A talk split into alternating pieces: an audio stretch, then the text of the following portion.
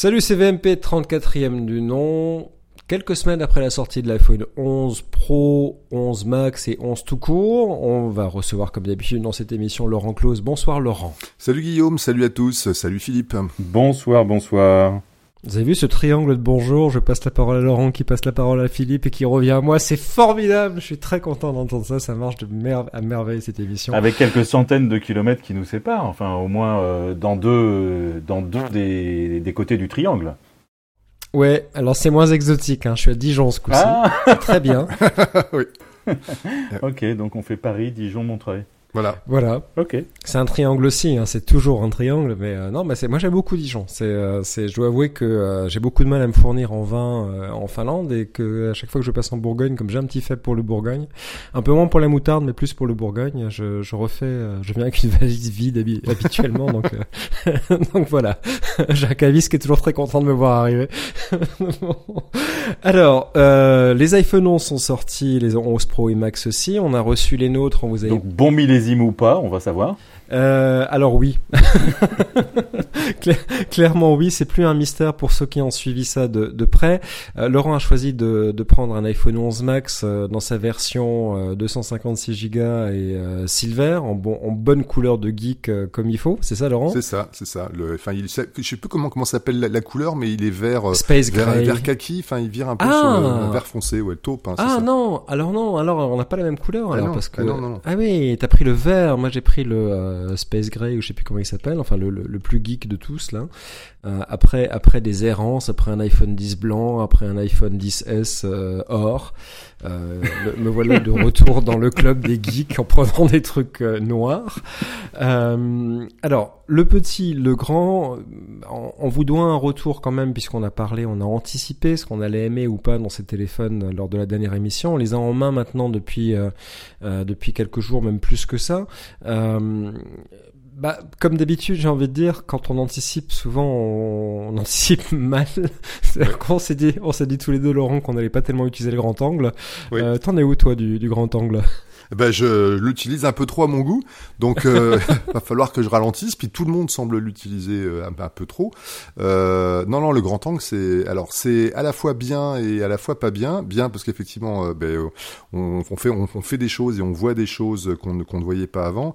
Pas bien parce que ben, c'est le seul, c'est la seule des trois optiques euh, dans lesquelles on n'est absolument pas de bokeh, donc impossible d'avoir un flou en premier ou en Oui, arrière-plan. Tout est net, hein, il y a Attends, rien à faire. Mais oui, mais tout est net sur angle. Un 13 mm euh, sur un Canon euh, ou un Nikon ou ce que tu veux. Enfin, on peut pas avoir de bokeh sur un 13 Ben, mm. je sais, mais moi j'y croyais. Je me disais tiens, ils vont avoir peut-être réussir à trouver euh, trouver le moyen. Non, il y a, y a rien à faire. Donc voilà. Donc du coup, ben bon, c'est joli, c'est certainement très joli comme image, c'est assez spectaculaire. Mais moi j'aime bien j'aime bien avoir un peu de flou. Donc là-dessus j'en ai pas. Quoi quoi d'autre quoi d'autre à dire sur le, le grand angle? Que ça devient une manie un peu depuis quelques semaines. On le voit chez les autres. Euh, ben, de de tout filmer au, au grand angle et en plus de bouger. Et quand on bouge au grand angle, à moins de bouger très très lentement, ça quand même ça retourne un peu l'estomac. Donc euh, on, je vous- on s'en est parlé off ces jours-ci, mais je ne citerai personne. Mais quand même des gens qui couvrent des événements euh, en, en live sur les réseaux sociaux aujourd'hui et qui commencent à abuser de ce grand angle. Et c'est moi ça me donne ça me donne mal au cœur. Euh, Donc pour voilà. être clair, Laurent parle de Rémi Buzine de Bruce, qui notamment sur un live au centre commercial Euh, Italie Rémi, 2, a si tu beaucoup nous écoutes. utilisé, euh, beaucoup Voilà. utilisé le grand angle. Donc c'est bien pratique, mais faut faut, pas en, en abuser. Idem, j'ai vu une très jolie vidéo euh, que Philippe nous avait nous avait euh, relayée du, euh, du du metteur en scène de de Star Wars. Hein, Oui, absolument. son- son de l'un des derniers passait, épisodes, ouais. Mm. Voilà, et qui faisait un petit séjour à Paris et qui faisait le mariole en filmant, en faisant un petit court métrage de, de, de, De de vacances. belles images Mm. euh, de son de ses balades Mm. dans Paris. Mm. Bah, c'est pareil, tout est Ça tout bouge est grand beaucoup, angle, ouais. donc euh, c'est c'est ouais c'est c'est beau et en même temps, moi je trouve ça euh, finalement beau mais plat. Voilà, mais Oui, c'est et parce puis que ça, c'est, euh, ça bouge énormément. hein. C'est, c'est, c'est, Oui. ça bouge trop, quoi. C'est, c'est, c'est vraiment. euh, Ouais. À un moment donné, je me suis dit, waouh, le, le, euh, on croirait pas que- limite que c'est quelqu'un qui maîtrise son art, qui a, qui a produit euh, un certain nombre des images qui sont dans le montage, quoi. Ah ben c'est sûr que ça doit le changer de la raid, hein, parce que forcément la raid c'est un peu plus lourd, donc ça se stabilise mieux. Mais Mm, bon, et toi Guillaume, Guillaume, t'en penses quoi toi du grand angle là? Euh, alors oui, je suis d'accord avec Philippe. Je trouve que c'était très surfait là, le, le, le, brouhaha autour de la vidéo euh, du euh, réalisateur de Star Wars à Paris. J'ai trouvé que c'était euh, c'était c'était un peu trop. ce que j'en pense du grand angle, c'est qu'effectivement, je l'utilise j'utilise plus que ce que j'avais imaginé.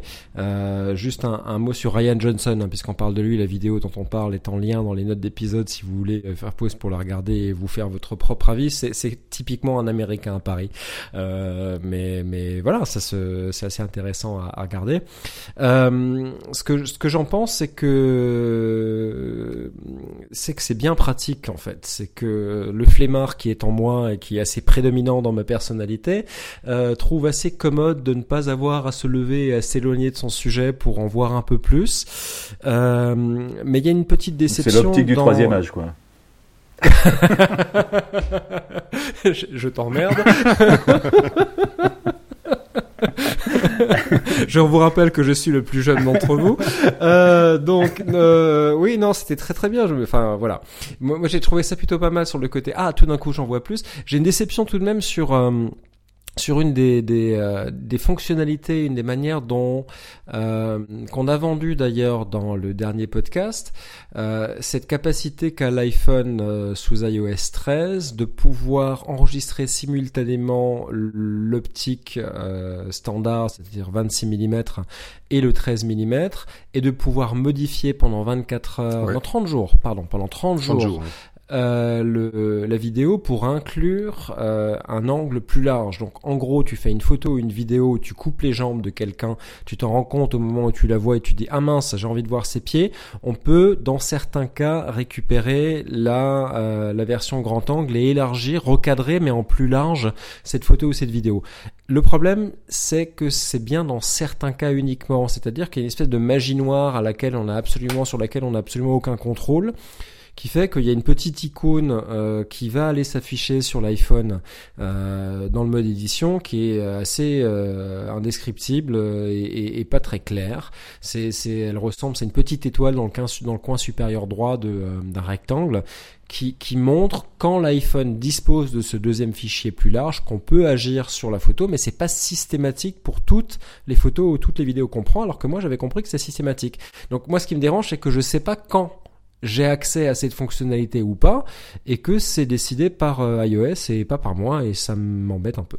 Et on ne sait pas sur, sur quels critères, on ne sait pas ce qui, ce, qui, ce qui fait que cette, cette, fonction est active ou pas, c'est curieux. Après, au-delà de ça, euh, le grand angle a une addition qui est, qui est, heureuse. Moi, je continue à penser que le, le meilleur rapport qualité-prix de tout ce qui est sorti il y, a, il y a 15 jours maintenant chez Apple, ça reste l'iPhone 11 tout court euh, dans sa version 200, euh, pardon, dans sa version 128 Go. C'est quand même 500 euros moins cher quasiment que, que l'iPhone Pro avec les euh, avec euh, une capacité qui est certes double parce qu'il n'y a pas de 128 chez, euh, chez l'iPhone Pro, mais on passe tout de suite à 256, on passe de 64 à 256 pour, pour quasiment bah, bah plus, plus de 50% du prix euh, de l'iPhone 11 qu'on doit mettre en rallonge pour avoir un 11 Pro. Euh, je ne sais pas si c'est forcément justifié, d'autant qu'on a les optiques qui nous ont rendu parfaitement heureux depuis l'iPhone 7 Plus, qui sont stabilisés les deux sur, sur l'iPhone 11 Pro, une autonomie qui est quand même pas mal. Donc j'ai l'impression que le 11, le 11 tout court est devenu euh, c'est l'ancien 8. Le nouveau, mm. C'est le nouveau 8 Plus, mm, ouais. Mm. C'est-à-dire qu'on est maintenant dans un rapport qualité-prix qui me semble raisonnable. On est bien en dessous de 1000 euros, euh, alors que euh, c'est 1329 euros en France, le l'iPhone 11 Pro en 256 Go. C'est toujours très cher. Là, le 11, euh, le 11 tout court, mis à part un peu plus de batterie, l'écran OLED et ce fameux objectif grand angle dont on a parlé qui bénéficie pour l'instant d'un effet de mode parce que c'est nouveau, euh, en tout cas dans le monde Apple, ça fait longtemps que les Android ont des grands angles euh, et qui va probablement passer de mode ou, qui va voir son utilisation réduite. Bah, j'aurais tendance à conseiller moi à quelqu'un qui cherche un nouvel iPhone aujourd'hui qui veut profiter des dernières technologies bah, du 11 euh, de lui conseiller le 11 secours puisque encore une fois c'est le même processeur, c'est les mêmes optiques sauf le, le grand angle, euh, c'est pas le même écran certes mais ça reste un très bon écran et puis ça a une très bonne autonomie aussi. Donc c'est un peu le retour, je suis pas déçu d'avoir acheté le, le 11 Pro Euh, parce que l'autre point fort, on a parlé du grand angle qui est un élément de différenciation avec le reste de la gamme, mais l'autre point fort vraiment, c'est euh, la, la, durée de vie, l'autonomie. Ah, quand même. Ah, quand même. Ah, oui. oui. Bah oui. Oui, oui, ça, je suis, moi, je suis d'accord. Donc, moi, j'ai, moi, j'ai le grand, celui qui, comme vous le savez, m'empêche de m'asseoir, qui m'oblige à rester debout. Euh, j'avais déjà un grand avant, j'avais un XS Max. Là, là, l'autonomie du 11 Pro Max, c'est juste phénoménal. C'est-à-dire que je le, je m'oblige à le, à le remettre sur le, sur son, sur son chargeur QI le soir, alors que il le mérite pas, que je, suis en toujours à la moitié, à la moitié de la batterie après un usage quand même, euh, réseaux sociaux euh, et tout le reste assez intensif, voire, voire tournage. Je n'arrive pas, je n'ai pas réussi à mettre à mal sa batterie encore. Donc il y a un test que je me suis promis de faire ces jours-ci qui va consister à mettre côte à côte euh, l'XS Max, le, le 10S Max et le, et le 11 Pro Max, à allumer filmique de chaque côté et à voir lequel c'était en, en, premier au bout de combien de temps. C'est vraiment ça qui va me permettre de, de, de, voir la différence. Mais moi, je suis subjugué, franchement, par la batterie de ce téléphone. C'est le premier qui, euh, qui passe 16, 16 heures, des 17 heures en, en sans, sans, sans, sans, tomber en carafe et sans, sans m'obliger à avoir une batterie dans ma poche. Je vais vous donner un, statut. On enregistre cette émission là, il est 20h30 maintenant. J'ai ce téléphone, euh, l'iPhone 11 Pro. Donc je parle même pas du Max, mais du 11 Pro que j'ai, euh, et, a quitté la charge à, à 7h du matin. Euh, j'ai fait de la formation toute la journée à montrer du filmique et du LumaFusion aujourd'hui, et j'ai 72% de batterie. Ouais. Non mais oui, c'est assez bluffant c'est très bluffant. C'est, euh, c'est, j'ai, enfin, j'ai jamais vu ça sur un sur un iPhone, donc ça c'est plutôt la, bonne nouvelle. Cela dit, même si je l'ai pas testé euh, au, premier chef, la batterie euh, du, du 11 tout court est, est aussi intéressante. Ce qui m'a le plus surpris, c'est en lisant et en écoutant un peu ce qui s'est dit depuis la sortie des iPhones sur les bloqueurs, les podcasters qui ont parlé, qui ont testé, c'est de voir qu'un des responsables de cette augmentation de batterie, en plus du fait que le, processeur A13 ne dépense pas autant d'énergie que ses prédécesseurs, c'est la suppression de mon cher et euh, aimé 3D Touch, euh, qui, apparemment bouffait de la batterie. il y a deux facteurs, c'est qu'il bouffait de la batterie pour, pour que les capteurs sous l'écran puissent continuer à fonctionner, c'était assez minime, mais surtout bouffait de la place dans le téléphone qui empêchait d'avoir un volume euh, plus important pour une, pour une batterie. Donc on a tous les ans maintenant des téléphones qui gagnent en épaisseur et en capacité de batterie et en plus,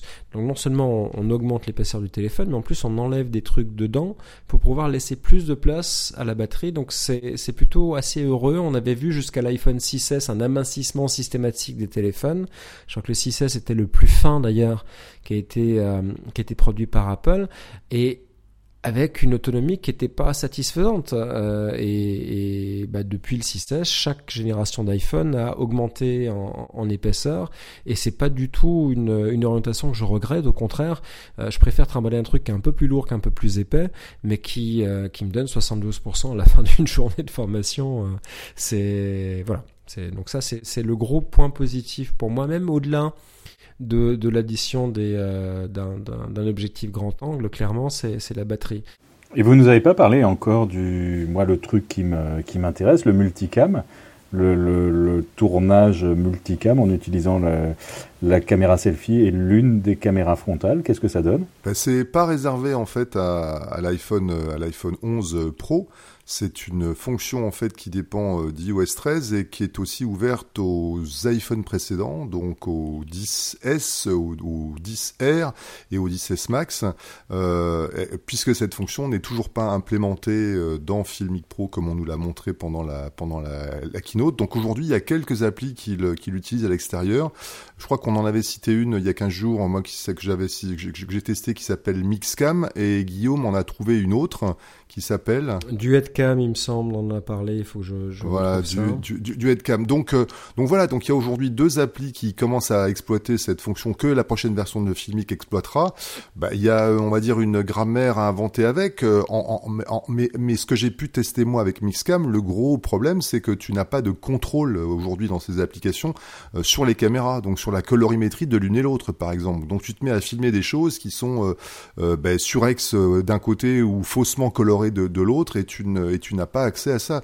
Les, petites applis qui font ça aujourd'hui le font, on va dire, à destination des, des stories.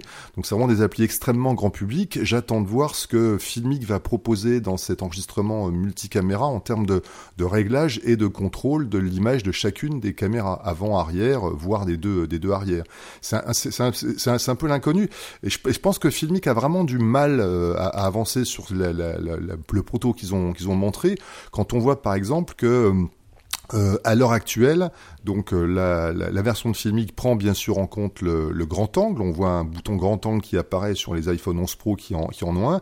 Mais par contre, l'application qui s'appelle Filmic Remote, qui permet de piloter euh, à distance ton, ton, ta version de Filmic avec un deuxième périphérique iOS, un deuxième, un deuxième iPhone par exemple, et eh ben cette, cette application Filmic Remote, elle n'intègre pas encore le contrôle du grand angle. Donc ils sont un petit peu en retard sur, sur plein de choses et on, en reparlera, je pense, dans quelques semaines, d'ici la fin de l'année, je l'espère de cette version de Filmic qui permet d'exploiter euh, deux caméras à la fois. En résumé, euh, pas convaincu pour l'instant par le manque de, contrôle qu'on a sur l'image. Ben, je demande à voir. Là, les fameuses applications qui exploitent cette, euh, cette fonction aujourd'hui, qui est une fonction d'iOS 13, elles se, elles s'intéressent pas du tout au, au, réglage. Elles se sont dit, laissons le grand public s'amuser avec le fait d'enregistrer euh, avec deux caméras, mais on va pas, enfin, les, gens qui les ont développés sont pas des spécialistes, on, va dire, du, du contrôle du, du, du, capteur et de l'image. Ils ont pas, pas pris le temps d'implémenter ça. Donc, attendons le, le, spécialiste. Je suis pas déçu. Je dis simplement que, euh, comme on s'y attendait, Filmic va mettre quelques temps à, à, à développer tout ce qu'ils ont montré sans doute un peu vite pour la keynote au mois de septembre. Ok, ça nous rappellera le, le premier, euh, la toute première keynote pour le tout premier iPhone, où euh, la légende veut qu'il était tellement buggé que si jamais euh, Steve Jobs avait fait une erreur dans l'enchaînement des, des, actions qu'il faisait sur l'iPhone, ça risquait de, de, tout planter et que c'était vraiment sur un fil. Donc ils ont peut-être là aussi fait une keynote avec des choses qui étaient pas tout à fait prêtes encore. Ouais, non mais on va, on va, pas impossible. On va, on va, se calmer un peu. Enfin, c'est, c'est, c'est c'est en cours de développement, c'était présenté, ils ont dit que ça venait plus tard cette année. Euh, faut leur laisser le temps de, de fignoler. Moi, je préfère qu'ils prennent le temps de développer une solution qui soit solide et qui fonctionne, plutôt qu'ils se dépêchent à balancer un truc qui marche pas. Euh, donc, euh, pour l'instant, on peut s'amuser avec euh, Mixcam et Duetcam. D'ailleurs, on met des liens vers ces deux applications dans les notes d'épisode. Il y en a une qui est gratuite, qui permet de faire un truc avec un watermark. C'est celle que Laurent a testé sur son blog, euh, qui s'appelle Mixam. Il y en a une autre qui coûte 3,49€ euh, et, et, et, qui demande à ce que à ce qu'on débourse de l'argent pour pouvoir l'utiliser. Mais, mais moi, je suis pas forcément impatient. Enfin, je peux comprendre aussi que même si Filmic a pu avoir un accès euh, anticiper au, au, nouveau matériel ou aux nouvelles API d'iOS 13 qui étaient dédiées à ces fonctionnalités disponibles avec les nouveaux téléphones, euh, même s'ils ont eu du temps pour le faire, euh, ils préfèrent peut-être le, le, fignoler. C'est vrai qu'on l'a même pas vu encore apparaître dans les bêtas de Filmic. On est, on est tous les deux avec Laurent sur la bêta de Filmic. Euh, on, on, sait que euh, mon petit doigt me dit que Mavis, qui est une autre application dont on parle de temps en temps, mmh. va aussi utiliser ça. Donc moi je préfère leur laisser le temps, ça va, on est encore dans le premier mois de sortie du nouveau téléphone, la, la plupart de la planète ne sait pas qu'il y a un iPhone 11 qui est sorti et ça rendra compte quand ils verront des gens autour d'eux euh, avec un machin bizarre avec des objectifs en triangle. Donc si ça si ça arrive d'ici d'ici à Noël, ça ira encore. Euh, pour pour l'instant le multicam il n'existe pas, voilà. mmh. donc euh, pas vraiment parce que euh, ni, ni Duetcam ni Mixcam sont des applications convaincantes. C'est plus des choses qui, qui euh, il y avait déjà des applications qui permettaient en photo en tout cas de pouvoir faire un médaillon dans l'image avec oui. euh, la caméra selfie par exemple sur euh, sur une photo qui était prise avec l'objectif principal. Je crois qu'il y en a euh, Marc Settel dont on parle de temps en temps qui est une espèce de taré absolu qui bosse pour la BBC et qui qui connaît toutes les apps qui, qui, qui, se précipite voilà qui se précipite sur toutes les applications dès qu'elles sortent. Il nous avait montré quelques donc ça prend un peu de temps à, à, à être testé. Euh, donc euh, voilà, on va, on va leur laisser le temps, ça va arriver. Euh, ça avait l'air pas mal dans les démos. Bon voilà, si, si ça vient en janvier, euh, je, je vais pas leur en vouloir. Hein. pour l'instant, ça n'existe nulle part, donc il n'y a, a, pas de compétition à rattraper. Ils vont peut-être nous garder la primeur pour les, les rencontres de la vidéo mobile le 6 février prochain. Va savoir. J'espère qu'ils pourront être là cette année. L'an dernier, ils n'avaient pas pu venir. Ils avaient euh, sponsorisé un peu l'événement, mais ils n'avaient pas pu venir euh, physiquement. J'espère que cette année, ils pourront être là. On peut dire quand même un mot euh, avant de passer à autre chose du, du de l'appli native euh, caméra d'iOS avec ce mode photo et notamment son mode nuit, parce que ça aussi, ça a quand même été une des bonnes surprises. Euh, moi, c'est sans doute la première chose que j'ai testé euh, le, le, le, lendemain de, de, la mise en route de ce, de ce téléphone. Faire une photo à l'intérieur de, de, ma maison à 6h30 du matin avec une, minuscule lumière venant de la rue, donc l'appartement était dans le noir, et, et j'ai vu, euh, j'avais une image, une image parfaitement visible. Donc le, le mode nuit est un truc vraiment qui me, qui me, qui me sidère aujourd'hui, et j'apprécie également enfin la refonte de cette appli euh, caméra iOS qui permet par exemple de choisir des ratios photos qui soient différents de ce qu'on avait avant. Donc là maintenant on a des boutons qui sont apparus. L'interface du coup se complique forcément, mais on a une interface marrante qui nous permet de choisir à chaque fois quand on fait une photo si on veut faire du format carré, du 16-9 ou du 4 tiers. Euh, voilà, il était temps et c'est aussi un des, un des bons points. Plus d'iOS 13 que de, que de, l'iPhone 11 Pro, mais par contre le, le mode nuit, je pense comme moi Guillaume que tu trouves ça appréciable. Oui, non, clairement. C'est quand on prend un iPhone 16 et un iPhone 11 Pro côte à côte et qu'on essaie de faire la même chose dans les conditions de basse lumière, il n'y a, y a, pas photo euh, pour faire une mauvaise blague. Euh, ce, qui, ce qui est intéressant, c'est dans le traitement. Moi, ce que je trouve intéressant par rapport, par exemple, à un Pixel 3, euh, qui euh, parce qu'on sait que Google a lancé ça, a lancé mmh. l'intelligence artificielle qui allait traiter l'image pour la rendre euh, plus claire dans des conditions de, de, de basse lumière comparé à un Google 3, il y a une fidélité des couleurs qui est préservée chez euh, chez Apple. Euh, on, on, voit qu'ils ont bossé dessus et que, comme souvent, ils ont attendu avant de lancer quelque chose que ce soit bien fait. Euh, et, et, le mode photo nous donne juste envie d'avoir la même chose en vidéo. c'est oui. très très appréciable. On est conscient que voilà, on se souvient sur l'iPhone 7 Plus, on, on, avait d'abord uniquement euh, le, mode portrait sur, euh, sur le modèle Plus et pas sur le modèle euh, classique. Donc on sait qu'il y a des choses qui avancent progressivement. On comprend aussi que les, les, calculs qui sont nécessaires à pouvoir faire une photo en bonne nuit et la longue pause, bah, on peut pas faire ça à 60 images par seconde, mais, mais ça donne envie parce que parce qu'effectivement ces photos sont, sont fidèle en couleur, je l'ai dit, mais euh, représente, euh, présente pas beaucoup de, de gains, donc de bruit dans l'image, euh, et c'est assez bluffant cette espèce de, combinaison de, de longues pauses possible grâce à la stabilisation mécanique de l'optique, un avertissement aussi, on va dire à l'utilisateur, attention bouge pas, en gros, plus le traitement derrière euh, de, l'image, euh, va sortir des choses, euh, des choses qui sont, qui sont de qualité. Donc ça, c'est ça, c'est plutôt bien. Euh, le, le, 11 Pro, enfin tu l'avais dit déjà euh, lors du dernier podcast, Laurent, c'est c'est un bon qui est, qui est probablement le bon le plus, le plus important de ces dernières années d'une génération d'iPhone à, une autre. C'est qu'on on a quelque chose de très abouti maintenant. On, on, on, a une batterie qui tient toute la journée, on a trois optiques avec un grand angle qu'on utilise plus que ce qu'on imaginait, ce mode nuit qui, qui est là, euh, évidemment une, une, très belle réactivité. Et puis j'avais un peu râlé la, la fois dernière sur la disparition du 3D Touch. Euh, finalement ça va. Euh, c'est pas génial parce que euh, ça va toujours moins vite que le 3D Touch, c'est qu'on passe son temps à attendre que l'iPhone réagisse parce que ça a été remplacé par un bête appui long sur une icône pour pouvoir obtenir les mêmes choses qu'en qu 3D Touch mais sur cette, certaines choses, par exemple, c'est un peu enquiquinant et il faut réapprendre, comme le fait de pouvoir déplacer son curseur sur le clavier, mais on appuyait n'importe où sur le clavier et maintenant il faut viser la mm. barre espace, ça je l'ai dit aussi la fois dernière. Je continue à, à, à ralouiller un peu le temps que je m'adapte euh, au fonctionnement, au nouveau fonctionnement de ce fameux haptic touch. Mais l'un dans l'autre, si, si la contrepartie c'est d'avoir plus de batterie, bah alors c'est un, c'est un bon compromis. Si on m'explique par A plus B que ça prend moins de place dans le téléphone et que ça bouffe moins de batterie et que grâce à ça tu gagnes, je sais pas, une demi-heure ou une heure, bah je la prends la demi-heure ou, l'heure supplémentaire. Donc euh, donc voilà, bon cru. Euh, le, monde, enfin voilà, tout est tout est extrêmement fluide. Euh, c'est un bonheur de monter sur LumaFusion sur ce téléphone. Euh, il, encaisse évidemment le multipiste en 4K euh, sans, sans, sans problème. Donc oui, mais si si votre budget ne suffit pas, si vous êtes en train d'hésiter pour remplacer un téléphone qui a deux ou trois ans, Très franchement, ma recommandation reste celle d'aller vers un 11, qui reste une proposition, un rapport qualité-prix qui est supérieur à celui du 11 Pro.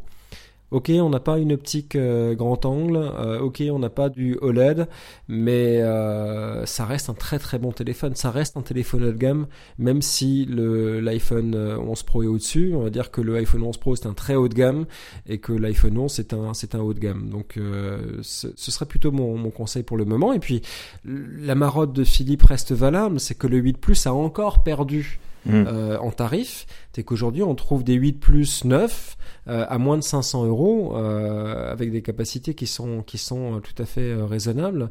Donc avec et, puis c'est pas c'est pas un téléphone qui a à rougir par rapport à la, concurrence. Tiens, d'ailleurs, la concurrence, on peut en parler, puisque au moment de la publication de ce podcast, aujourd'hui 10 octobre, sort le OnePlus 7T Pro. Vous avez vu passer ce téléphone? Non, mais je savais qu'il allait se sortir puisque c'est à peu près toujours à la même époque qu'il euh, lance. Euh, moi, je connais bien les, je connais bien le 5T, je connais bien le 6T, donc je ne sais pas ce que fait le 7T.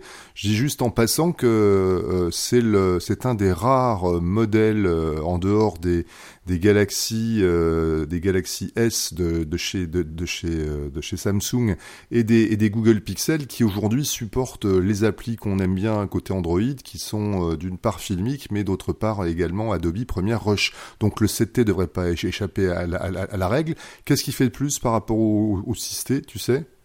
Euh, alors il a un processeur Snapdragon 855 Plus pour ceux qui savent ce que ça veut dire, donc en moins un meilleur processeur. Euh, il est proposé euh, avec des capacités qui vont jusqu'à 256 Go de stockage. Ça c'est pas forcément très original dans, dans la euh, dans la gamme, mais il a trois optiques. Euh, il a trois optiques. Il est autour de euh, de 700 euros. Euh, avec euh, avec 8 Go de mémoire, euh, RAM, je veux dire, et puis 256 Go de, de stockage.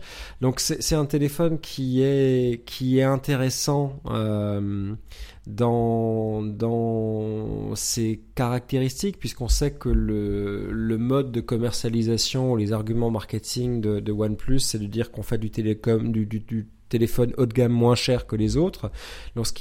Leur objectif à eux, c'est de faire des fiches techniques impressionnantes. Et effectivement, la fiche technique est impressionnante. On vous met un lien dans les notes d'épisode si vous voulez en, juger.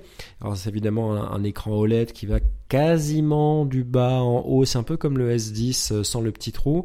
Euh, donc c'est un, téléphone qui a probablement de très bons arguments dans, euh, dans le monde Android, qui est lancé, euh, qui est lancé aujourd'hui. Et, et qui va, à mon avis, prendre sur le marché la place des Huawei mm. dont on a commencé à se méfier pour tous les emmerdements qu'ils ont eu avec les Américains dans les derniers mois, euh, y compris leur éjection du Play, du Play Store, euh, les, les, problèmes douaniers, etc. Donc, euh, j'ai l'impression que OnePlus a, a, revu sa stratégie pour éjecter ou profiter de l'éjection de Huawei du marché pour pour pour donner des, des téléphones. Quand d'ailleurs, quand on regarde la tranche du du, du OnePlus 7T Pro, même si c'est un, euh, un nom de modèle un peu compliqué, quoique pas tant tant que ça de plus que iPhone 11 Pro, tu me diras. Euh, quand on regarde quand on regarde la tête, il ressemble il ressemble de très près à Huawei P30 Pro par exemple. Et c'est un modèle pro de plus. c'est les marketeurs de tous les euh, tous les fabricants de téléphones ont compris la valeur qu'il y avait à rajouter pro à la fin d'un appareil. Donc donc voilà, c'est ça, ça, a l'air d'être une machine de guerre euh, qui est tarifée à peu près au, au niveau de l'iPhone 11, mais qui a une proposition qui s'approche de celle du 11 Pro. Euh, donc, euh, donc 4 à 500 euros moins cher à capacité équivalente. Après, c'est toujours la même chose, il faut voir comment ça tourne. Et puis, euh, on, est toujours à se lamenter de, de, l'absence de, de, réelles solutions de montage pertinentes sur, euh, sur Android. Euh, KineMaster, c'est pas suffisant, particulièrement quand on voit les avancées qui sont, qui sont assez soutenues de LumaFusion de, mois en mois et, d'année en année, qui se paye le luxe d'augmenter ses tarifs. Et pourquoi est-ce qu'il ne le ferait pas, puisque c'est la seule solution vraiment sérieuse et, et, fiable sur, sur toute plateforme confondue quand on reste dans le monde mobile. Mais bon, voilà, quand même une mention pour dire que ce OnePlus 7T Pro sort aujourd'hui, que c'est un, modèle intéressant et qu'il a, qu'il a probablement une belle carrière devant lui, et, que c'est, un, concurrent sérieux pour, Apple. On a eu un invité, Laurent, qu'on a enregistré euh, quelques jours avant l'enregistrement de ce podcast-ci. Euh, euh, un invité qui veut nous rappeler que bah, la vidéo en ligne, ça pollue. Sont des choses auxquelles on ne pense pas forcément souvent. Oui, alors moi je suis tombé euh, pendant l'été sur un, rapport qui a commencé à tourner un peu sur le sur les réseaux sociaux et sur le web, qui est signé d'un think tank euh, qui s'appelle euh, The Shift Project. la petite phrase qui est en dessous, c'est le le Carbon Transition Think Tank. Donc c'est des gens qui réfléchissent et qui analysent depuis depuis quelques années les empreintes carbone de beaucoup de choses. Et donc ils avaient déjà fait une étude l'année dernière sur le digital en règle générale en disant que tout ce qui était numérique dans nos usages aujourd'hui eh bien avait une, euh, un bilan carbone assez euh, assez assez assez sérieux. Et là ils ont fait une étude euh, qu'ils ont commencé à diffuser au début de l'été juste sur l'impact de la vidéo sur le climat. Les chiffres sont quand même assez saisissants. Donc dans les notes d'épisode, on vous invite à aller euh, les regarder. Et, euh, et moi, j'ai eu envie, euh, avec Guillaume, on est allé interviewer l'auteur de ce rapport qui s'appelle Maxime Effoui, qui est donc la tête de pont de ce rapport sur l'empreinte carbone de la vidéo aujourd'hui en termes de production et de diffusion et de consommation en ligne. Et on lui a posé quelques questions. Si on doit résumer, euh, Maxime, en, deux mots, les conclusions du rapport, la vidéo en ligne, c'est pas bien, c'est ça En gros, on ne devrait pas regarder de vidéos euh, sur Internet? Alors justement, non, c'est pas ça la conclusion. Euh, ce qu'on a voulu montrer, c'est que la vidéo, c'est pas rien. C'est ça, le, c'est, ça la véritable conclusion. on, a juste pris la vidéo en ligne comme cas d'étude pour montrer ce qu'on avait commencé à montrer donc dans notre premier rapport qui est paru en octobre 2018, euh, où en gros on a voulu compter euh, ce que le numérique consommait et ce qu'il émettait comme gaz à effet de serre. Notre approche, elle est simple. Euh, on se dit, on, part du coup du, postulat, enfin du postulat, on part du constat qu'il faut diminuer nos émissions de gaz à effet de serre si on veut pas, si on veut préserver nos systèmes. Et, du coup, ça se décline sur tous les secteurs, y compris sur le secteur numérique. Et du coup, au niveau du secteur numérique, euh, on a dit bon bah puisque le secteur numérique c'est quand même notre outil c'est un de nos outils phares aujourd'hui pour relever justement les défis climatiques et tous les défis du 21e siècle. Alors comment on fait pour rendre ce truc résilient et faire en sorte qu'il ne contribue pas à ce qui va le rendre moins résilient? Et du coup, un de comptabiliser euh, ce qui dans le numérique euh, émet des gaz à effet de serre et euh, on essaie d'explorer en fait les pistes qui peuvent permettre de, lui baisser ses émissions et de le rendre plus résilient à l'avenir. Laurent, toi qui as vu passer le rapport, ta première réaction quand tu as vu ça, c'était quoi? En gros, le rapport nous dit que c'est un coût environnemental de regarder Netflix, de regarder YouTube, ça mhm. a un coût qu'on voit pas passer. Laurent, t'avais pas l'air super, t'étais un peu dépité. Oh non, ah, encore un truc. totalement, totalement dépité. je me suis suis dit que nous, nous autres qui, euh, qui euh, apprenions et, exhortions les gens à faire des vidéos euh, eux-mêmes avec des smartphones depuis, depuis quelques années, on était donc responsables, on contribuait à, quelque chose. On explique tous les jours dans nos formations et, et, on le sait par, par les médias qu'on côtoie tous les jours que la vidéo est en plein essor, qu'elle est le média privilégié, que les gens lisent de moins en moins mais qu'ils regardent de plus en plus sur le web, sur les réseaux sociaux, la vidéo à la demande, etc.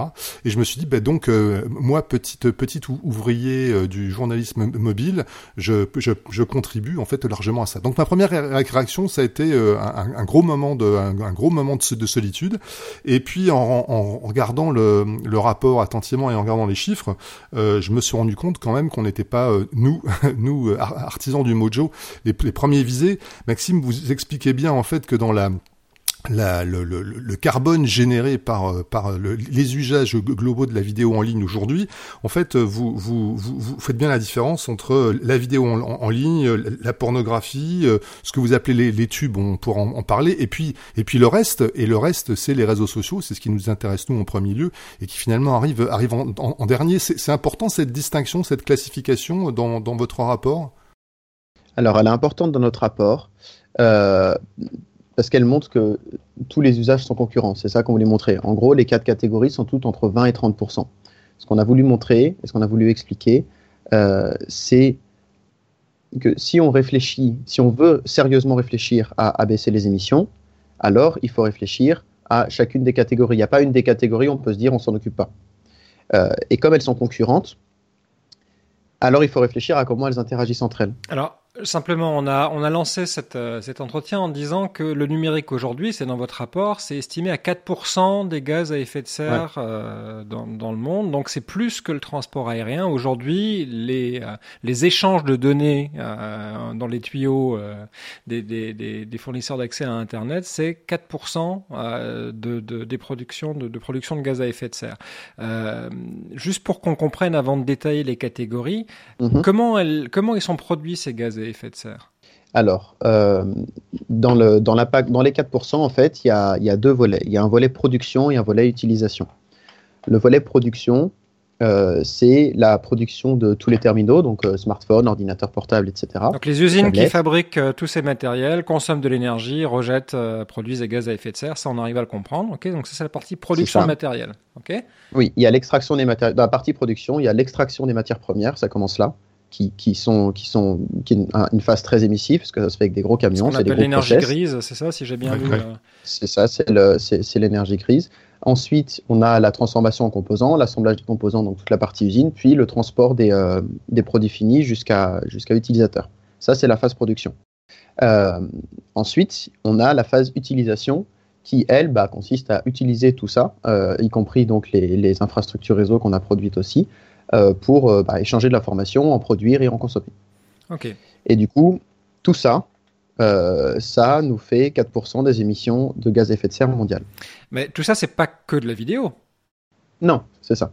Et du coup, la vidéo, là, on l'a considérée donc dans la partie utilisation, qui représente 55% du total euh, de l'empreinte du numérique. Ok, donc ça veut dire qu'aujourd'hui, plus de la moitié de l'usage qui est fait de l'infrastructure de l'Internet, c'est pour regarder de la vidéo. C'est ça. Et en tête de, de ces usages, la, la, la vidéo à, la demande. Alors moi, ma question, la, la première justement, c'est concernant cette, cette, vidéo à la demande, donc les, les, les Netflix, Amazon Prime, etc.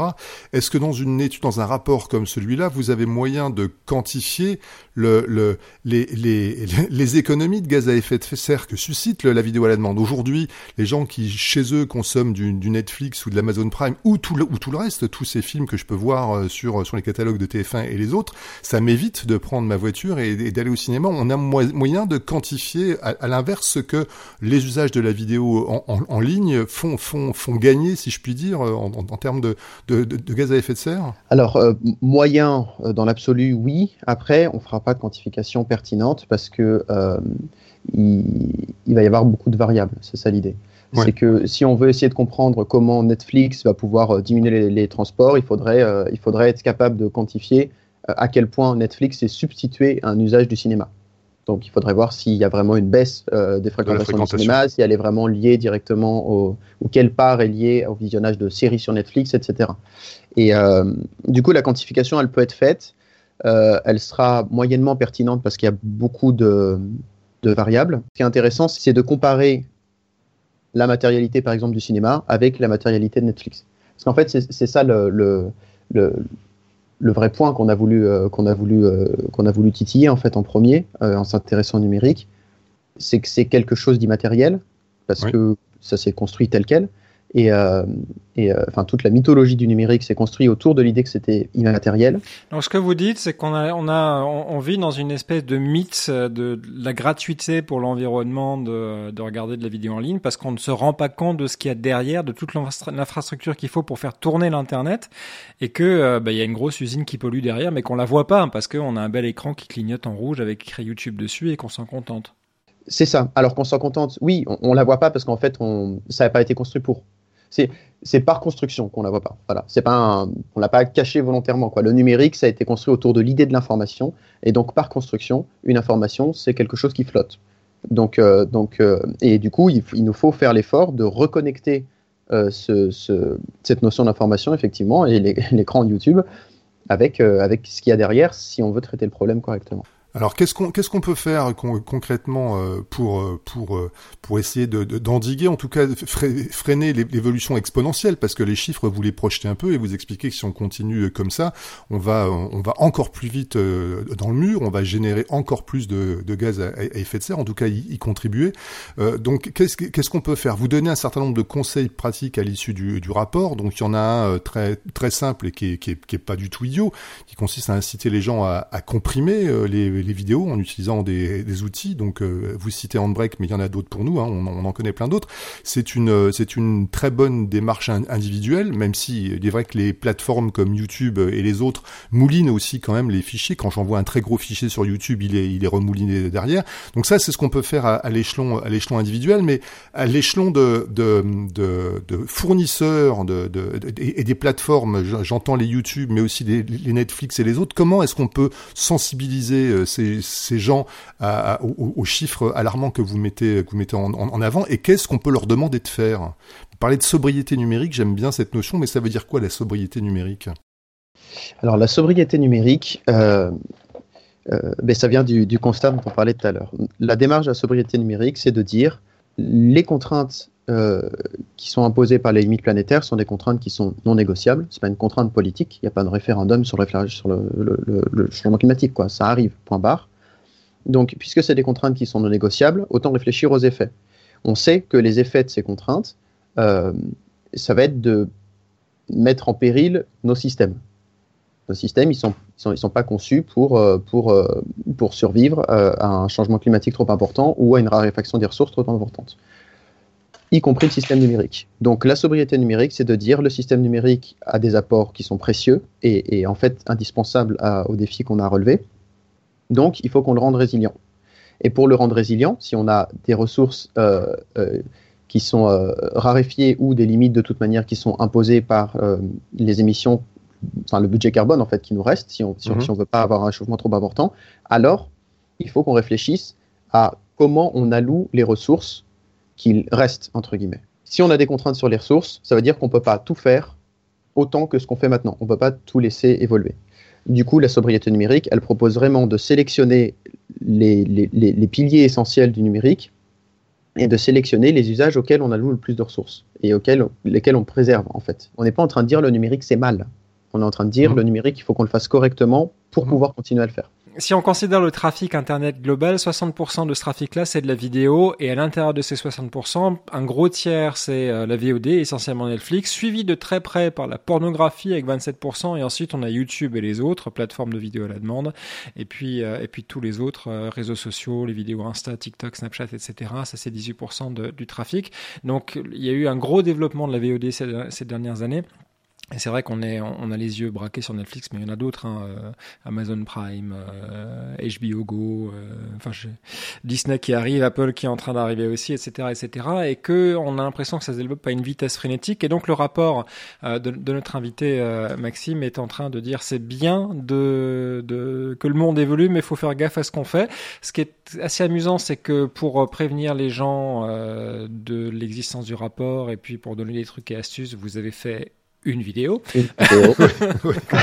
dont on va mettre le lien euh, dans les dans les notes d'épisode. Donc euh, regardez cette euh, cette vidéo consciencieusement et puis faites attention à, à pas la regarder plusieurs fois. Soyez bien attentifs pour pas pour pas dépenser trop d'énergie. Merci d'avoir été notre invité Maxime dans dans VMP. Merci beaucoup à vous. C'est un plaisir. Merci. Merci en tout cas. Merci vraiment. Donc voilà, la, la, vidéo, ça coûte, euh, ça coûte en, en, énergie, ça coûte en impact environnemental. Euh, c'est vrai que c'est assez intéressant de s'en rendre compte. Euh, Philippe, toi qui euh, qui pouvais pas nous rejoindre pour pour l'interview, tu la découvres. Euh, qu'est-ce que tu penses des, des arguments de Maxime? Ouais, bah, je pense que c'est. J'avais cette discussion pour ne, ne rien vous cacher tout à l'heure avec quelqu'un qui, qui, a longtemps et qui revient maintenant dans les, dans les télécoms et justement autour de, de cette notion-là. Euh, on, a discuté aussi de tout ce qu'on appelle le edge computing, c'est-à-dire qu'aujourd'hui on fonctionne sur un système où on a des immenses euh, bases, euh, enfin data centers construits par Google, par Amazon, par tout un tas d'autres, Facebook, etc., euh, à travers le monde, qui stockent, nos données, mais il y en a quelques-uns par continent. pas, pas énormément. Et on va aller demain vers des plus petits et beaucoup plus nombreux data centers parce qu'on va avoir besoin de réduire les temps de latence parce que pour les automobiles connectés, parce que autonomes, parce que pour les drones, parce que pour tout un tas de services, on va avoir besoin de tout ça. Et il m'a expliqué qu'ils étaient en train de, réfléchir sur des, des, systèmes où, en quelque sorte, tout un chacun, on va avoir une espèce d'ombre numérique qui va nous suivre dans nos trajets, dans nos déplacements, de manière à pouvoir nous répondre de manière très très très très rapide et on parle de, millisecondes. Donc euh, je pense que les évolutions de la technologie, les évolutions des géants aujourd'hui de, de l'internet ne vont pas dans la direction d'une sobriété euh, qui est euh, souhaité par, euh, par ce chercheur à bon escient. Et donc je pense que euh, s'il doit y avoir un, changement, euh, il faudra qu'il vienne des, des, consommateurs, soit dans leurs pratiques propres, soit dans des pressions qu'on va être ou pas en mesure de mettre sur ces, sur ces géants de l'Internet. Ouais, là on touche à un point de désaccord où euh, je pense pas que on, peut se baser sur le comportement des gens pour euh, pour ce genre de choses, mais pas mais par la législation et par les initiatives privées probablement oui, euh, parce que voilà on, on, a vu par exemple en Suède où le grand terme à la mode aujourd'hui c'est flux fluxsham qui veut dire la honte de voler. les gens ont honte de voler certes, mais ils ont eu honte de, de voler, en avion, hein, précisons en avion, pardon, euh, pas à l'étalage, oui, mm, mm. parce que ça en Suède, ça se passe pas, pas c'est pas trop dans la mentalité. Euh, cette honte, elle s'est développée après la mise en place par le gouvernement d'une taxe supplémentaire sur les sur les vols, qui est, qui, qui est une sorte de taxe carbone, mais qui est euh, qui a été une euh, un, une manifestation économique euh, tangible pour tout le monde euh, de, de, de euh, d'un, effort euh, pour pour limiter les émissions de, de, gaz à effet de serre. Donc, je, on, voit des initiatives privées. On, on, en a parlé en dehors de l'interview avec Maxime, où par exemple Apple s'était engagé à, à fournir l'intégralité de l'énergie consommée par ses data centers par de l'énergie renouvelable, et ils l'ont fait avec des panneaux solaires, avec de l'éolien mais c'est vrai que ça, ça ne couvre pas l'énergie grise dont on a parlé dans l'interview, qui elle est de l'énergie qui est développée pendant la fabrication des matériels. C'est qu'aujourd'hui, on n'a pas de compensation pour ça, et c'est vrai que c'est une bonne partie euh, de, l'énergie qui est développée, et on a une course effrénée aujourd'hui. Euh, et tu viens de le rappeler, Philippe, à, l'équipement où euh, toute l'infrastructure qu'on ne voit pas continue à se développer à, un rythme effréné, et cette infrastructure, il faut la fabriquer. On utilise des ressources pour le faire. Et, c'est vrai que c'est un rappel qui est intéressant parce que comme on l'a dit dans l'interview, ça ne se voit pas. On est derrière son iPhone, derrière son, son iPad, on a l'impression, euh, voilà, on va aller manger vegan et bio euh, dans le truc du coin en, allant faire une photo euh, Instagram de ses lasagnes végétariennes, mais mais on se rend pas forcément compte que, que cette photo Instagram, elle a peut-être un coût qui est supérieur à la production de, de ce qu'on a dans son assiette. Donc ce sont des rappels qui sont intéressants. Là, là où ça trouve ses limites, ça va être dans la, résolution et dans les contraintes euh, qui vont être imposées à, ceux qui peuvent faire quelque chose pour ça. Et je ne crois pas que ce soit les consommateurs, mais plutôt les industriels et puis le, le gouvernement qui va être à l'origine de ces contraintes-là. Je pense qu'il y a quand même des notions de, pression. Moi, j'appelle ça des pressions, alors qu'elles peuvent, être politiques, mais ça veut dire que ça traduit normalement le, une opinion de, euh, comment dire, de, la population, des, citoyens. Mais euh, il y a cette, euh, cette prise de conscience là euh, je disais, il y a deux axes. Il y a le, comportement individuel qu'on peut avoir chacun et la pression qu'on peut mettre. Elle peut s'exercer soit directement sur, les, sur ces géants de l'Internet, soit à travers des, des politiques publiques. Mais c'est un peu, le, un peu la, même, la même idée. C'est réguler, quoi, euh, ben, non, mais moi je suis très sceptique. Là, je vous entends tous, tous les deux. Je ne crois absolument pas dans le courage politique de, de, des gouvernements dans le monde aujourd'hui pour pour pour. Et ça s'est passé avec le RGPD dans, dans un autre domaine. Euh, on considérait qu'il n'était pas possible de, de, de, enfin, on a longtemps considéré qu'il n'était pas possible de d'intervenir sur ces captations de données, etc. Que tout ça. Le, le RGPD euh, en Europe est quand même une, une régulation euh, extrêmement forte à laquelle je suis sûr qu'il y a des tas de gens qui y échappent, mais se sont pliés euh, de gré ou de force, et plutôt de force, euh, un certain nombre de, de, grands acteurs, etc. Et qui probablement, cette contrainte va être créative et va amener à créer d'autres choses, à inventer d'autres choses. Euh, on voit que c'est possible. On voit que c'est possible quand il y a une volonté. Oui, oui, je suis, je suis, d'accord pour le pour le RGPD. J'ai pas l'impression que le, nos gouvernements soient prêts aujourd'hui à, à, à, serrer un peu la vis à des à des Gafa. Enfin, ils ont du mal, en tout cas beaucoup de mal à serrer la vis, la, la vis à, à, des Gafa et à, et à inciter par ailleurs trouver des moyens pour limiter la population à ce, à ce, j'allais employer un, un, mot extrêmement, extrêmement violent, donc je vais, je vais pas, je vais, je, vais pas l'utiliser, mais euh, en, empêcher ou, ou, freiner la population dans sa consommation de divertissement euh, numérique, parce qu'il s'agit de ça, ou d'information ou d'information euh, numérique. Sincèrement, je vois pas comme, comment c'est possible. J'espère que ça, ça, ça, le sera, mais euh, pour l'instant, je crois malheureusement que c'est plutôt dans, dans nos mains à nous, nous qui qui, euh, euh, sommes des prescripteurs, nous, nous qui sommes des consommateurs de, de, de, vidéos, d'informations euh, vidéo aujourd'hui, de faire quelque chose, de, commencer. c'est pas c'est pas pour rien que des gens descendent dans la rue tous les jours. Il faut qu'on commence nous et puis les gouvernements ils suivront. Mais il y a quand même beaucoup beaucoup d'argent derrière, beaucoup de groupes de pression, beaucoup d'économies qui dépendent de, de tout ça. Et nos, nos gouvernants sont pas à mon avis les les plus les sont pas les premiers, en tout cas les plus pressé de faire changer les choses. Bon, en tout cas, on voit que ce sont pas des questions qui sont au cœur des manifestations pour le climat. On voit pas les gens descendre de la rue en disant euh, regardons moins YouTube. Euh, et, et, probablement d'ailleurs que la génération qui euh, de, de, d'adolescents ou de jeunes adultes qui descendent dans les rues partout dans le monde et particulièrement en Europe et, et je peux vous en parler puisque dans les pays nordiques c'est c'est, assez fort comme mouvement. Euh, au contraire, s'organisent, s'informent, produisent de la vidéo constamment pour pouvoir alimenter le mouvement sur effectivement d'autres questions. En tout cas, voilà, ça valait le coup de, à mon avis, de, euh, de, de, lever cette, euh, ce rapport du Shift Project qui est évidemment lié dans les, dans les notes d'épisode euh, et, et, même leurs vidéos.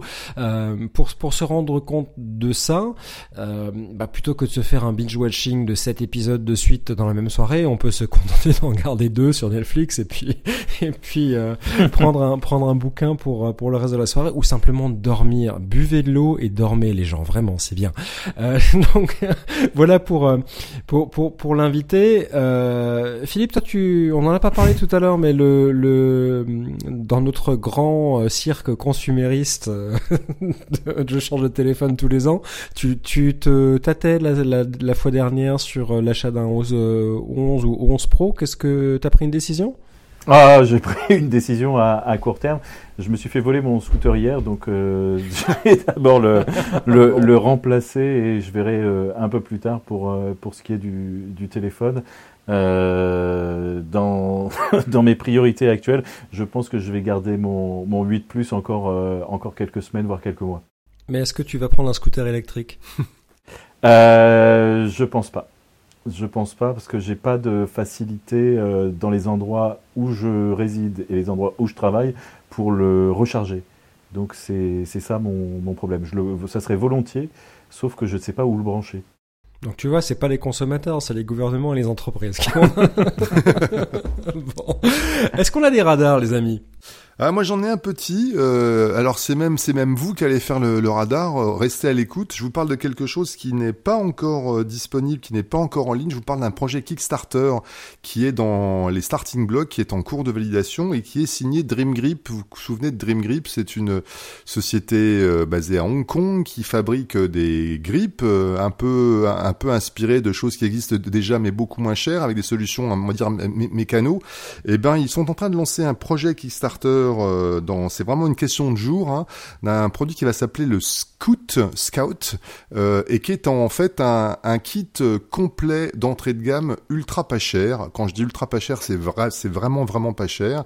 Euh, donc j'en ai un, je devrais pas le dire, mais j'en ai un prototype dans les mains depuis quelques quelques jours. Euh, c'est assez malin, donc c'est une, il y, a plein de choses dans, dans la boîte. Il y a une poignée au-dessus du, au-dessus de laquelle on peut d'abord mettre un grip qui tourne à l'horizontale à la verticale, un grip assez simple. Dans la boîte, il y a également deux micros, il y a un cravate avec un cravate avec une avec une rallonge pour que le câble soit assez long, et il y a un petit canon et un canon extrêmement malin parce que c'est un canon qui fait 30 grammes à, à peine et que j'ai testé et qui est plutôt de bonne facture, qui a un son plutôt pas mal. Et avec ces 30 grammes, et eh ben ce petit canon il a un petit pied avec un système d'autocollant. Il peut venir se coller. Je l'ai testé, j'ai vérifié.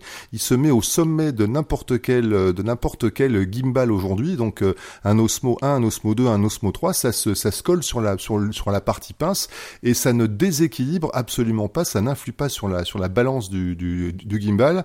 Voilà. Et puis il y a également un mini trépied euh, façon façon Manfrotto. Ces petits trépieds de table, mais plutôt plutôt malin avec une, une double position qui peut être donc horizontale horizontale ou verticale.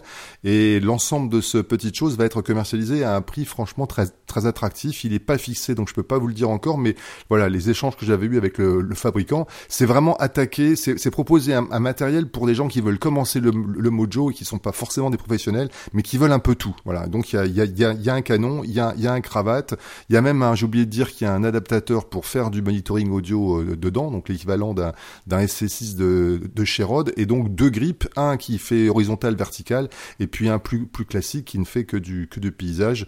Voilà. Donc c'est assez malin. regardez ça. Euh, on, on, on, vous met les, on, on, on, updatera, si je puis dire, les notes d'épisode pour euh, rajouter le lien de la campagne Kickstarter. Elle elle, elle arrive d'ici euh, d'ici à peine une semaine, je pense.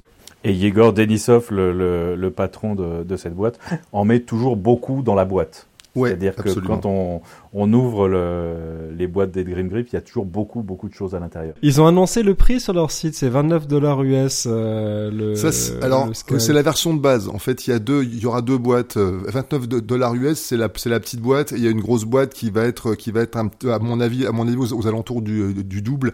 Mais euh, la, boîte complète, la boîte complète, elle coûtera une soixantaine d'euros. la, boîte à 30 dollars, elle, elle, elle, contient pas tout ce que je viens de citer. Hein. D'accord. Ok. Et toi qui l'as pris en main, c'est ça a l'air de qualité Faut pas non plus euh, rigoler, mais mais il y a euh, il y a quand même des choses assez malines dedans. C'est-à-dire qu'on peut il euh, y, a ces, ces, petits systèmes que que Dream Grip aime bien, de la petite barre de, de, métal que je peux venir fixer, accrocher partout, qui fait office, on va dire de pas de bras magique, mais sur lequel je vais pouvoir venir fixer après ce que je veux, un, un autre un, un, autre canon, une LED si si, si j'en achète une, parce que dans leur coffret global, il y aura dans le gros coffret, il y aura il y aura une LED aussi. Euh, donc c'est à la fois euh, c'est à la fois plastique, mais enfin sincèrement, euh, dans tout ce qu'on utilise tous les deux, tous les jours, il y a quand même beaucoup de choses assez, assez plastiques et c'est malin. Il y a plein de petites petites choses en plus et notamment il y a il y a eu là maintenant l'usage d'adhésifs. Il il propose des, des, petits stickers qui permettent de cacher les micro cravates parce que leurs cravates, on s'en est rendu compte avec le Rod Wireless Go quand on le met à, l'intérieur sous des vêtements, ça marche encore. Et eh ben le, leur cravate, j'ai testé, ça ça fonctionne ça fonctionne aussi quand on quand on met le cravate sous, sous, la, sous la chemise en le collant avec un des petits stickers qu'il qui, qui propose, eh ben on a quand même un son et un micro, euh, un micro qu'on ne voit plus. Je continue à voir trop de vidéos sur YouTube par pitié où les fils des micro cravates sont apparents sur les vêtements. Ah, je suis d'accord avec toi. Ah, c'est insupportable, ah insupportable. Les gens ne prennent plus la peine de le cacher. Bah là, ils auront plus d'excuses. Voilà, on peut le coller sous les vêtements et ça marche. On a donc une nouvelle rubrique dans VMP qui s'appelle les vieux cons.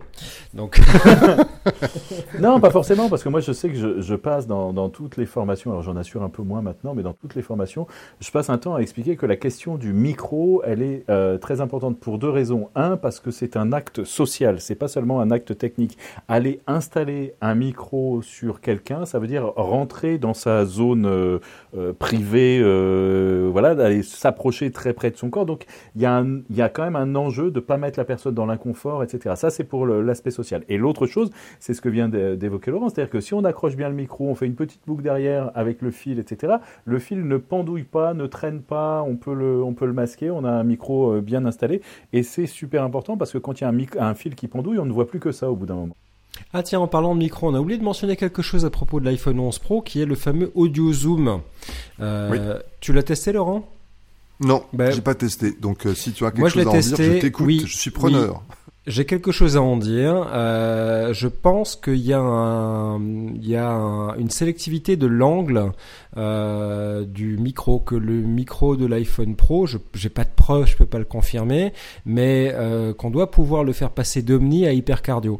Euh, parce que le, j'ai fait des tests notamment où j'avais euh, une fontaine derrière moi et cette fontaine, euh, lorsque je zoomais à côté de la fontaine sur quelqu'un qui parlait, j'entendais moins le bruit de la fontaine qui était à 90 degrés sur ma sur ma droite, alors que je zoomais.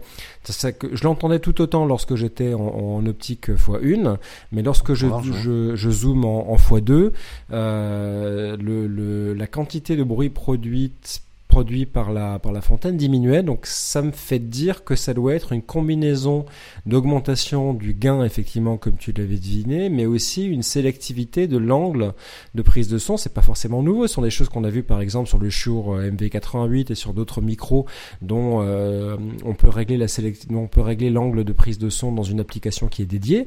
Euh, mais je, on l'avait pas encore vu sur un micro de smartphone à ma connaissance. Et même si je peux pas le prouver, j'ai l'impression que techniquement c'est comme ça que ça fonctionne. Donc ça marche. Mais en tout cas, c'est c'est quelque chose qui a priori est, est possible puisque on le voit dans dans euh, dans Mavis, hein, dans l'application Mavis, il y a la possibilité de jouer sur la, alors je vais employer un mot qui n'existe pas, sur la cardioïdité, en tout cas sur la largeur d'angle de, la, prise du, micro dans les réglages, dans les réglages, dans les dans, les paramètres de Mavis, on peut effectivement dire si on veut que le micro soit cardioïde ou hyper cardioïde et concentrer plus ou moins le, la, la, largeur du, du, faisceau de captation. Donc si ça se trouve, le, effectivement le, le l'audio zoom, c'est la mise en pratique, on va dire de façon automatique en fonction de ta, largeur de focale de cette fonction qui est en principe euh, déjà exploitée par peut-être d'autres applications. C'est un traitement euh, post-production euh, logiciel ou non, non, non, non, c'est technique sur le micro C'est ça que j'arrive pas à comprendre. À mon avis, c'est technique sur le micro. Mais je ne peux pas le prouver. Euh, c'est un avis, c'est une hypothèse. Euh, mais, mais la, la, manière dont c'est euh, présenté dans, dans ma vie, c'est mais ah, c'est pas nouveau d'avoir là je suis en train de parler dans un micro qui a un angle euh, qui a un angle réglable.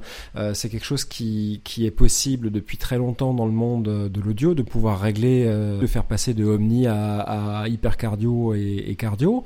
Il y a plein de micros qui font ça, mais on l'avait pas vu sur sur les smartphones, en tout cas pas de manière explicite dans des applications de, de fabricants. Euh, et, là, alors évidemment, Apple euh, ne t'explique pas qu'il passe euh, d'Omni à hypercardio, c'est pas trop leur genre, mais il me semble que ça que ça ressemble à ça, voilà. Après, je peux me planter, mais, mais c'est l'impression que j'ai. En, tout cas, ce qui compte, c'est le résultat final. Et le résultat final, c'est que quand tu zoomes l'image, et eh ben, tu as une impression aussi de zoom du son et que ça marche plutôt pas mal. Alors évidemment, ça va pas remplacer le fait d'avoir un micro déporté, mais c'est mieux que si on reste en large euh, avec, euh, avec un téléphone classique. Ben voilà pour ce VMP 34e du nom. Merci d'avoir été avec nous. On se retrouve la fois prochaine pour vous parler d'autres sujets et peut-être même pour vous lancer de nouvelles rubriques dans les oreilles. Euh, à bientôt. Prenez soin de vous. Salut à tous. Salut à tous.